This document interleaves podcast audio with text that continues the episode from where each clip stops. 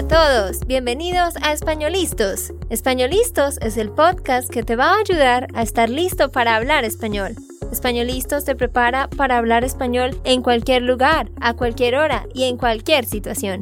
¿Recuerdas todos esos momentos en los que no supiste qué decir? ¿Esos momentos en los que no pudiste mantener una conversación? Pues tranquilo, Españolistos es la herramienta que estabas buscando para mejorar tu español. Dile adiós a todos esos momentos incómodos. Entonces, empecemos. ¿Estamos listos? Yo soy Andrea, de Santander, Colombia. Y yo soy Nate, de Texas, Estados Unidos. Hola, ¿cómo estás? Bienvenido a un episodio más. Hoy vamos a aprender sobre por y para. Por y para son una pesadilla para muchos estudiantes porque es un tema muy confuso. Pero hoy vamos a explicarlo de una manera en la que por fin vas a poder entenderlo. Nate, este tema, ¿cómo te parece? ¿Fácil, difícil, horrible? Bueno, no es horrible porque no es imposible, pero la verdad, yo creo que todos los personas que hablan inglés sufren con por y para. En serio, esto es algo que yo he estudiado contigo, con otras personas, otros profesores por años y años y todavía creo que muchas veces solo estoy adivinando. sí, sí, sí. Bueno, les cuento que hay un acrónimo, te cuento Nate, hay un acrónimo, un acronym, que es el acrónimo PERFECT, como en inglés, PERFECT. Con ese acrónimo vamos a aprender cuándo se usa por. ¿Listo? Listo. ¿Están listos? Entonces, perfect, la P significa purpose. Vamos entonces a enumerarlas. Número uno, purpose es decir, propósito o objetivo. Nate, cuando tú vas a expresar el propósito, el objetivo que tienes con algo, se va a utilizar para, y esto en inglés se traduce como to o in order to. Por ejemplo, yo tengo este canal de YouTube para ayudarte a ti a mejorar tu español. Yo tengo este canal to help you, in order to help you. Bueno. Entonces, ese es el propósito, mi meta con esto que hago, con el canal. ¿Sí ven? Así funciona. Otro ejemplo. Camilo está ahorrando para comprar un nuevo carro. ¿Sí ves? ¿Cuál es el propósito? Comprar un nuevo carro. Y notemos que en este uso generalmente vamos a tener un verbo en el infinitivo justo después de para. Nate, ¿por qué aprendes español? Yo aprendo español porque... Bueno, sí, ¿por qué? Pero si quieres usar para. Sí, estaba pensando cómo puedo usar para. Bueno, yo estoy aprendiendo español para comunicarme mejor con mi esposa. Correcto, ajá. O para comunicarme mejor con la familia de mi esposa, para viajar por Latinoamérica. Exacto, más que todo esto. ¿Y por qué estás aprendiendo español tú? También yo podría preguntar, ¿para qué estás aprendiendo español? Esa pregunta también es común. ¿Para qué estás aprendiendo español? Entonces tú me dices, para, bla, bla, bla. Deja tu comentario diciéndome para qué aprendes español. Bueno, para propósito. Muy bien. Número dos, la E, events. Eventos. Eventos y festividades. Siempre que vayamos a hablar de un evento o una festividad, esto sobre todo para festividades, es decir, para holidays, Nate como Navidad, Día de Acción de Gracias, ah, Easter, Semana Santa, Halloween, como esas fechas, esas temporadas, utilizamos para cuando decimos frases como las siguientes. I'm going to visit my parents for Christmas. voy a visitar a mis padres para Navidad. No por Navidad, sino para Navidad. Sí, en esos casos siempre va a ser para. Yo voy a estar en Colombia para Navidad. ¿Sí? Otro ejemplo, el padre de Diego, quien es un soldado, vendrá para el cumpleaños de Diego. ¿Sí? Él vendrá de Irán, Irak, lo que sea, donde sea que esté. Él va a venir para. He's coming for his birthday. Entonces, él viene para su cumpleaños. Y nota que realmente ahí está implícito un verbo que no estamos diciendo. Porque realmente estamos diciendo, yo voy a visitar a mis padres para celebrar la Navidad. Pero no digo celebrar. El padre de Diego vendrá para celebrar su cumpleaños. ¿Sí ves? Realmente es la misma regla número uno, donde está seguido de un verbo en infinitivo. Muy bien, en perfect seguimos con la R, recipient o persona que recibe algo. Persona que recibe un regalo, que recibe algo, ¿sí? Por ejemplo, esta clase es para ti, Nate. Y para ti también, los que están escuchando. Entonces, esta clase, la clase es para ti. Yo llego de la tienda, tengo un regalo y digo, Nate, este regalo es para ti. ¿Sí? Lo compré para ti. Lo mismo que en inglés, for you. Pero claro, en inglés, como es for, podrías pensar por o para. Claro. Siempre que alguien recibe algo, va a ser para. Bueno, ¿qué vamos a hacer? Aquí estamos dándote los usos de por y para con ejemplos, pero luego, como siempre, vamos a poner a Nate a prueba. ¿Sí, Nate? Sí, bueno, el problema es que cuando estoy hablando o cuando estoy escuchando, yo no puedo pensar, uy, perfect en este momento. Tengo que pensar, uy, uh, recip, recip, ¿cómo se dice? Recibido. El, el, que recibe. Que recibe o evento. Bueno, para. Pero eso es el problema. Con mucha práctica es la única manera de aprender. Y tristemente muchos hispanohablantes pues no quiere corregirse. Corregirte. Corregirte, exacto. Entonces tiene que tener a alguien como tú mm. que trata que tú dices, por favor, corrígeme. No, Nate, tienes razón. Cuando tú estás hablando con la gente no vas a tener tiempo de procesar nada, o sea, solo tienes que responder. Esto que te estamos enseñando aquí es una forma en la que tú puedes recordar cuando estás estudiando en tu casa, pero claro, para poder responder así, como dice Nate, hay que hablar, hablar, hablar con nativos. Y sí es muy importante lo que tú dijiste, practicar con alguien que corrija los errores, te recomendamos buscar un tutor quien pueda corregir tus errores constantemente, cada vez que cometas un error, como yo lo hago con Nate. Sí, porque español también es como golf. Antes, eh, en esta tarde, yo estaba jugando golf y tú puedes practicar y practicar, pero si estás practicando los malos movimientos, pues no estás practicando bien. Exacto. Entonces yo creo que yo he usado por y para mal en muchas ocasiones, pero no sabía, no me di cuenta. Tú puedes reservar clases con nuestras tutoras, solo debes ir a SpanishLandSchool.com slash clases y ahí puedes reservar clases con dos tutoras colombianas que van a corregirte. El link está en la descripción. Muy bien, sigamos con la F.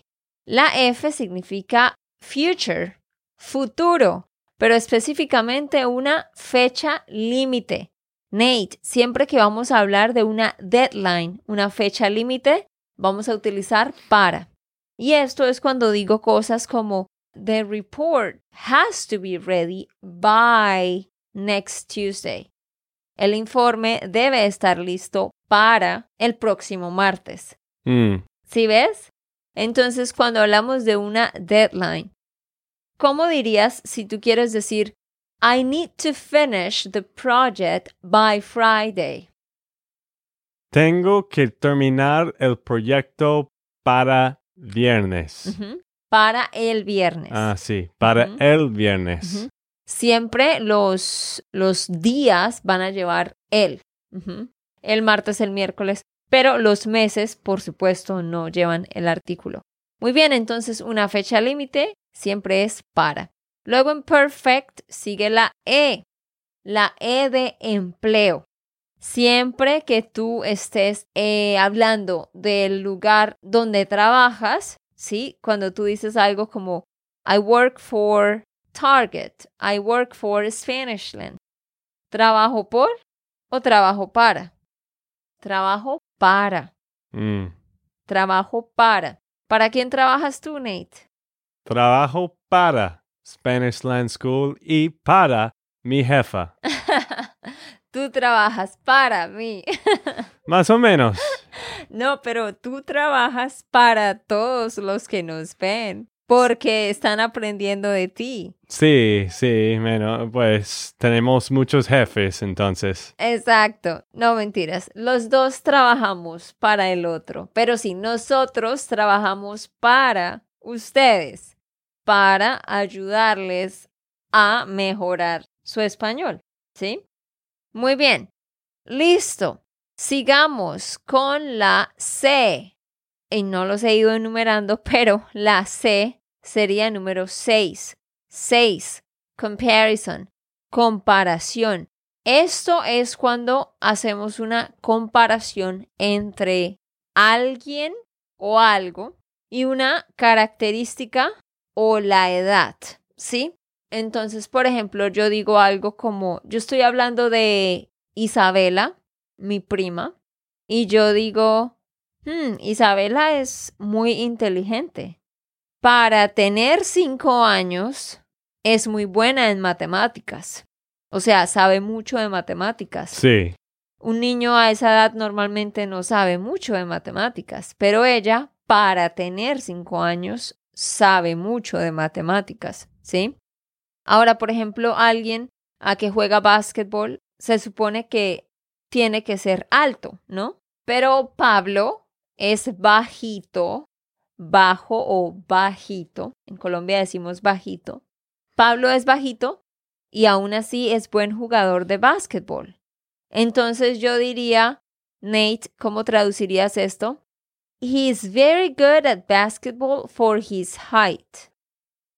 él es muy bueno en baloncesto para su altura. Para su altura, ajá, muy bien. O su estatura. Ok, sí, para su estatura. Exacto. O lo puedo decir al revés. Para su estatura, él es muy bueno en baloncesto. ¿Ok? Muy bien. Y la última, número siete. Towards. Ujú. ¿Qué? Asia. ¿Qué dijiste? Towards. Tours? T-O-W-A-R-D-S. T-O-W. A-R-D-S. Oh, towards. Yo dije tours. Bueno, he- hemos grabado un episodio hace un rato sobre stuff y staff Oh. y muchas personas estaban hablando de esto, pero sí, es, ¿Y cuál era la otra palabra con la que me confundí?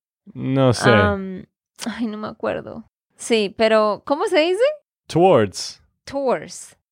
Mm, eh, más o menos. ¿Lo dije mal? Pues no terrible, pero No tengo, bien. tengo que escuchar el contexto para saber lo que tú dijiste. ¿En serio? Dilo de nuevo. Towards Tours. es que eh, también, no sé, quizás es difícil para los que hablan inglés también, porque yo he escuchado tú hablando como diciendo tours, Sí. como tours, pero towards. Tours. Es, una palabra raro, no sé. Ah, bueno, Sigamos. Es mejor to. Bueno, ya saben ustedes que yo también estoy todavía aprendiendo y todavía lucho con estos sonidos. Pero bueno, eso en español es hacia, cuando hablamos de dirección. Mm, y no el continente. Claro.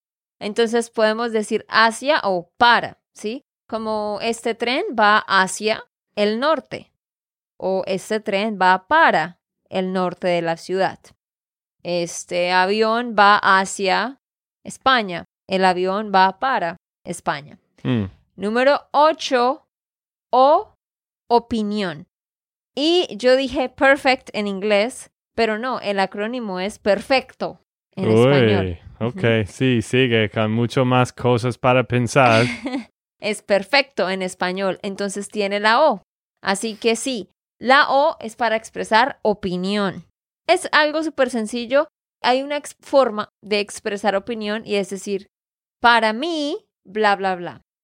Por ejemplo, no sé, hay, un problema, tus papás tienen un problema y tú me dices, Andrea, ¿qué piensas que deberían hacer ellos? Yo digo, yo pienso que, yo creo que, a mí me parece que, dando mi opinión, o puedo decir, para mí, ellos deben hablar con un abogado, ¿sí? Eso no lo dirías en inglés, ¿cierto? You wouldn't say like, for me, they should speak to a lawyer. Más o menos como to me, To me, in my Pe- opinion. pero es más como in my opinion, yeah, like you wouldn't say for me or to me. Pero en español sí decimos para mí, que sí es lo mismo decir en mi opinión. Ellos deberían hablar con un abogado. Mm, sí, muy, muy común, ¿no? Para mí. Ah, súper común esta forma de, de expresarlo. Muy bien, ah, bueno, me estoy dando cuenta que el tiempo no nos va a alcanzar para poner a Nate a hacer ejercicios de traducción. Así que pienso que mejor vamos a tener que hacer otro más tarde con ejercicios de traducción y más bien te voy a pedir ejemplos porque si piensas que es mucho para pensar sobre para, por tiene muchos más Ah. usos. Ay, Dios mío, pensé que para tenía muchos usos. No, por tiene muchos más. ¿Para qué estamos haciendo este ejercicio? Pues para que ustedes recuerden y aprendan un poquito. Así sea un poquito nomás. Bueno, vamos a ir con por y este yo te voy a ir pidiendo ejemplos a ti. ¿Listo? Listo. Entonces, con por eh, no tenemos un acrónimo. Yo me inventé un acrónimo y está en un video de YouTube, pero es un acrónimo muy extraño, así que no lo vamos a, a usar aquí. Entonces, vamos a ir con por. Pero, antes de continuar, te cuento que en nuestro programa privado, nuestro curso de español privado, vamos a estar estudiando por y para. Así que si quieres estudiar todo esto más a fondo, necesitas ir a inscribirte en nuestro programa. Ve a SpanishLandSchool.com slash member. El link está en la descripción. Allí vas a encontrar toda la información sobre nuestro curso de español online, donde cada mes vas a tener una clase en vivo cada semana vas a tener una plataforma con más de 24 cursos de gramática y más cursos de comprensión de escucha y vamos a corregir tus tareas porque tienes tareas de escritura también. ¿Qué más tenemos en el programa, Nate? Tenemos un podcast privado con ejercicios como esto y tú enseñando cosas de gramática con los diálogos y tenemos entrevistas también. ¿Y qué más? Bueno, tenemos todo en la plataforma listo para que tú aprendes con nosotros. Está muy bien organizado. Hay bastante material, pero siempre como tratamos de decir a nuestros parceros, es que no tienes que hacer todo. Y es más como una biblioteca con muchas cosas para hacer. Y también Andrea tiene una estructura para los que quieren una es- estructura sobre las lecciones para estudiar y todo. Ajá, entonces tú puedes ir a SpanishLandSchool.com slash member, regístrate, puedes probar el programa por un mes. En el próximo mes aprenderemos mucho sobre por y para en cada clase, cada semana, y vamos a hacer muchos ejercicios. Muy bien, entonces, primer uso de por, Nate, es para expresar motivo. Entonces, número uno, motivo, razón o causa de algo. Espera, ¿hay una palabra por esto? Como un acrónimo para Sí. por. Mm, realmente no. Uy, Dios mío. El, el mejor acrónimo que yo me pude inventar fue MAPA, FT, MAPA, T. O sea, dos palabras, mapa, mapa repetido y unas letras. No importa, en Eh. YouTube hay un video sobre esto. Son tantos usos que es imposible encontrar una palabra que lo defina. Entonces, yo digo algo como, yo trabajo por mis hijos. I work for my children. Cuando tú dices I work for my children, no estás diciendo que ellos son mi jefe y yo el empleado, ¿sí? Como yo trabajo para Target, sino que estás diciendo que ellos son mi motivación. Ellos son la razón por la que yo hago las cosas, por la que yo trabajo. Yo trabajo por mis hijos. Yo aprendo español por placer, ¿sí? Solo porque me gusta, porque eso me hace sentir bien. Si tú quieres decir esta, esta frase, a ver, in this non-profit, we work for the poor children. ¿Cómo se dice non-profit? ONG o una organización sin lucros. Una organización sin ánimo de lucro, Ah, pero más fácil, fundación. Una fundación. Ujú. So, in this fundación, we work for the poor children. ok. En esta organización nosotros trabajamos por los niños pobres. Claro que sí. Entonces, ellos son nuestra razón. Número dos, área recorrida o espacio recorrido por algo o alguien. Esto lo utilizamos cuando estamos diciendo que vamos del punto A al punto B. Ese espacio que recorremos entre A y B vamos a utilizar por.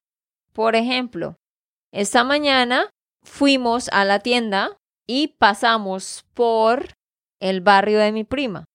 ¿Sí? Pasamos por un lugar.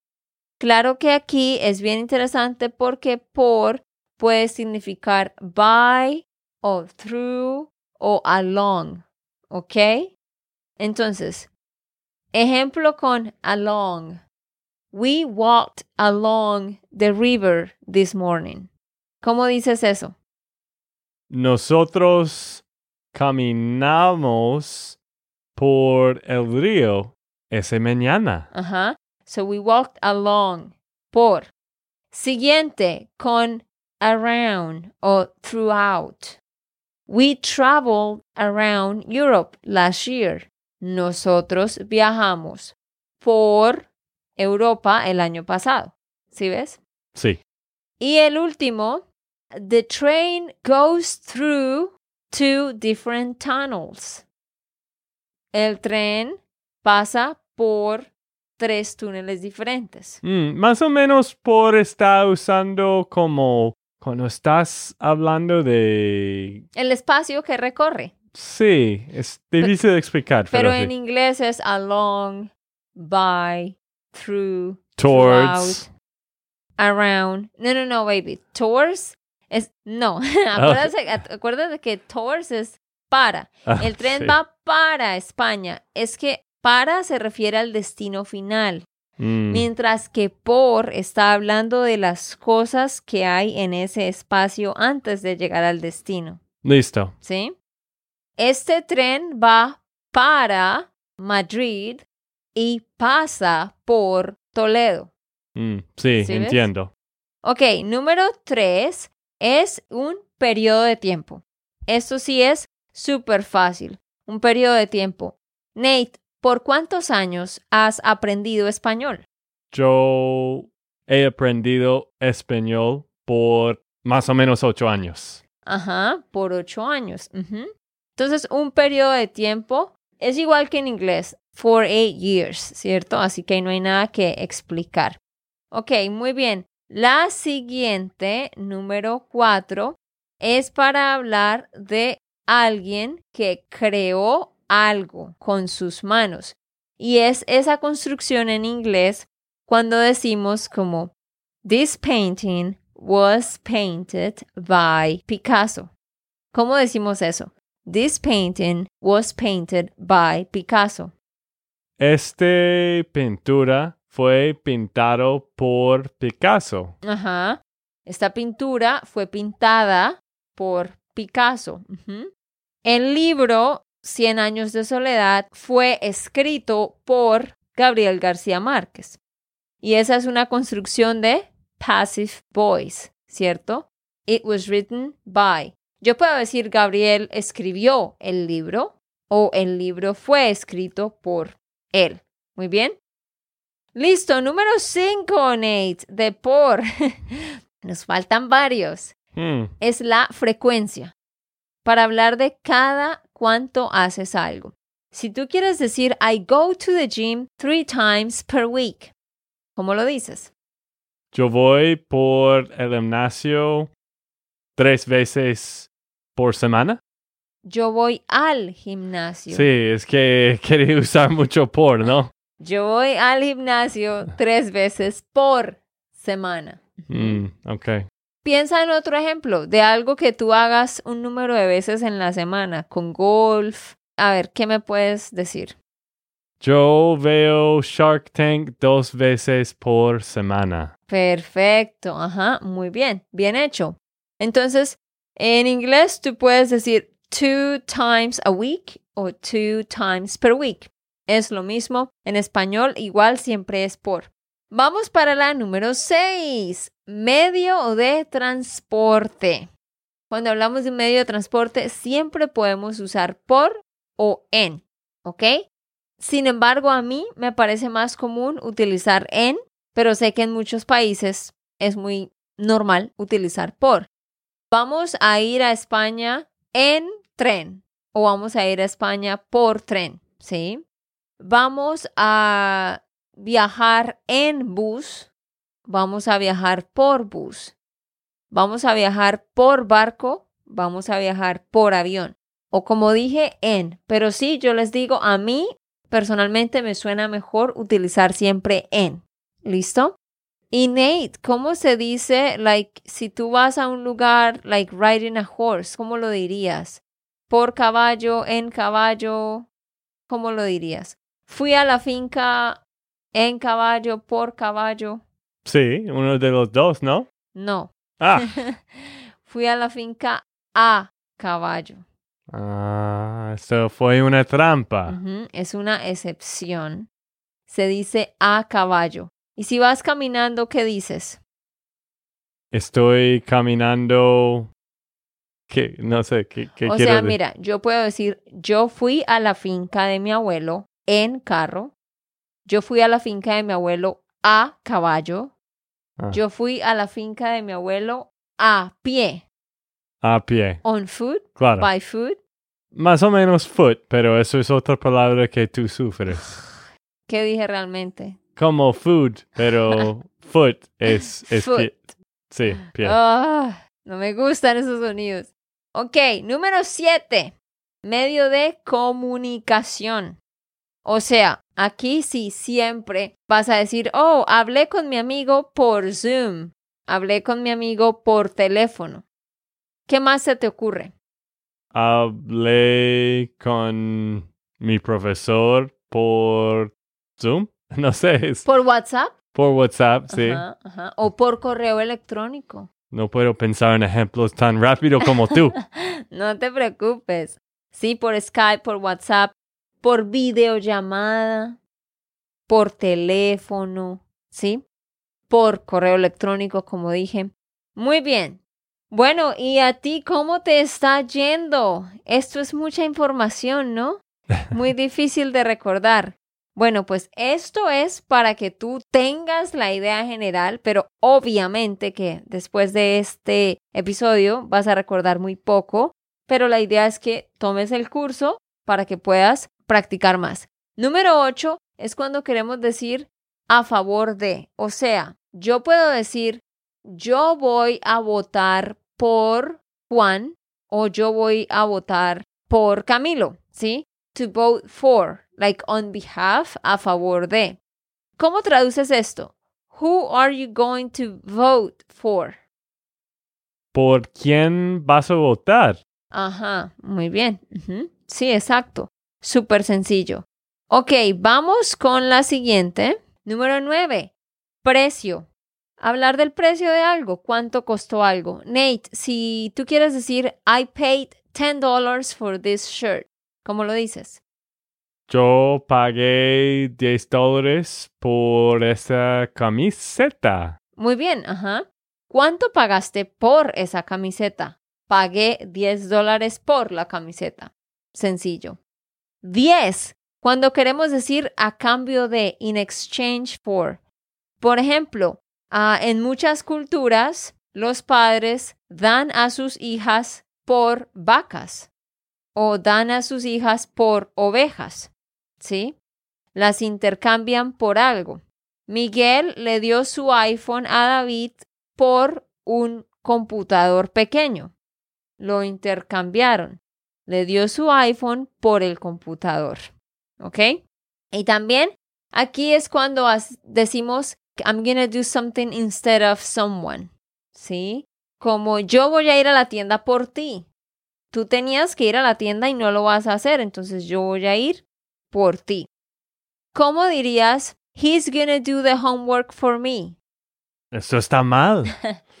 bueno, él va a hacer la tarea por mí. Exacto, como instead of me.